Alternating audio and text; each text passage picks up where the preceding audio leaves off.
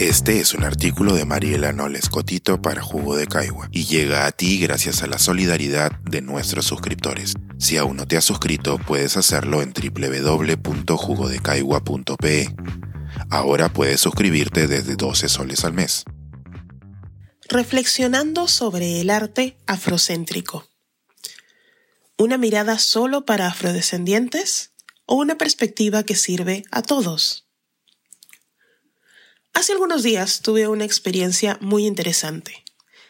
Trabajando sobre temas de etnicidad y racialidad en países andinos, constantemente estoy expuesta a mucho contenido que podría ser definido como afrocéntrico. Lo afrocéntrico, que es una mirada que puede asumirse desde la literatura y el arte hasta el análisis político y filosófico, coloca al sujeto afrodescendiente y su narrativa, su mirada y aproximación al mundo en el centro. Dicho de otra manera, vuelve protagonista a un sujeto normalmente dejado en el margen y toma a lo afrodescendiente como punto de enunciación. Esta mirada, ciertamente política, no implica necesariamente una posición de muerte al status quo, pero ofrece una perspectiva diferente. Y en casos donde la narrativa social está alineada con un solo tipo de ideas y formas de representar, es una disrupción de lo que entendemos como normal. Es muy común en Estados Unidos recorrer galerías de arte, talleres de diseño y librerías que utilizan una mirada afrocentrada. Es mucho más fácil ubicar estos espacios en áreas históricamente negras como Harlem o el Bronx, pero lo cierto es que no son ocurrencias extrañas en general. En efecto, en lugares menos poblados por ciudadanos afroamericanos, también encontramos espacios comerciales, artísticos, académicos y otros que son afrocentrados. Solo como aclaración, un espacio no es afrocentrado porque sea atendido o sea incluyente con personas afro será afrocentrado si los productos que vende o los servicios que ofrece están pensados intencionalmente con un consumidor afrodescendiente en mente. En nuestro país, como sabemos, la escena artística, espacios escénicos y de artes plásticas, exceptuando los espacios de arte tradicional, folclórico o costumbrista, suelen ser espacios rara vez habitados por sujetos afrodescendientes. Antes bien, lo afrocéntrico requeriría no solo que los sujetos afro habiten estos espacios y les hagan suyos, sino que lo, lo afroperuano o afrodescendiente sea parte protagonista de este arte. Si hacemos una revisión somera, la narrativa o representación sobre quiénes serían los peruanos en las industrias culturales no relacionadas a lo tradicional folclórico ha sido bastante similar a las narrativas sociales generalizadas que sostenemos sobre todos los sujetos y grupos que componen nuestro país. Sujetos mestizos, como mucho, o representaciones poco arriesgadas sobre la diversidad racial de nuestro país.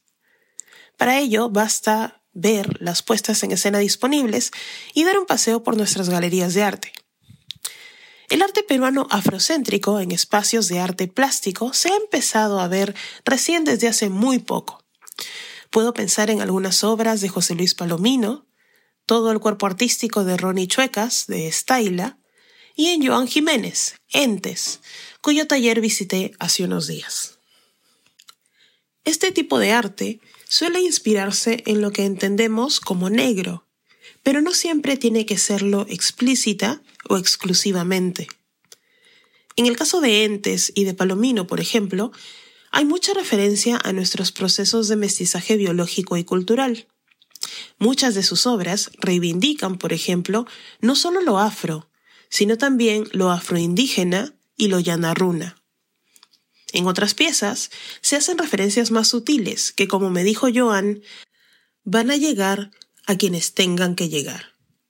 Como una pieza que tiene en el taller compuesta por la frase Vamos pueblo carajo, el pueblo no se rinde carajo. Referencia que puede significar muchas cosas para un público variado, pero que desde una mirada particular hace referencia explícita a María Elena Moyano, una de las mujeres afroperuanas más poderosas y reconocibles de los últimos tiempos. En fin, el texto de hoy solo buscaba compartir algo con ustedes sobre lo cual a lo mejor no conocían mucho. el arte con contenido o enunciado desde la afrodescendencia o afroperuanidad está allá afuera. Es interesante, es bonito o grotesco, es arte. Ciertamente busca ofrecer una perspectiva distinta y una mirada diferente de ver el mundo que nos rodea. Puede encontrar y aprender algo distinto si se da la oportunidad. Por lo pronto, y para acercarle un poco al mismo, puede darse un paseo por el circuito mágico del agua, donde podemos encontrar la obra Vórtice Graffiti de Entes, o si anda por Barranco, volver a mirar las caras del puente de la bajada de baños del mismo artista. Al final, es probable que encuentre que usted mismo, y no solo un sujeto afro, puede verse reflejado también en esta mirada artística. Pensar, escribir, editar, grabar, coordinar, publicar y promover este y todos nuestros artículos en este podcast cuesta y nosotros los entregamos sin cobrar. Contribuye en www.jugodecaigua.pe barra suscríbete y de paso espía como suscriptor nuestras reuniones editoriales.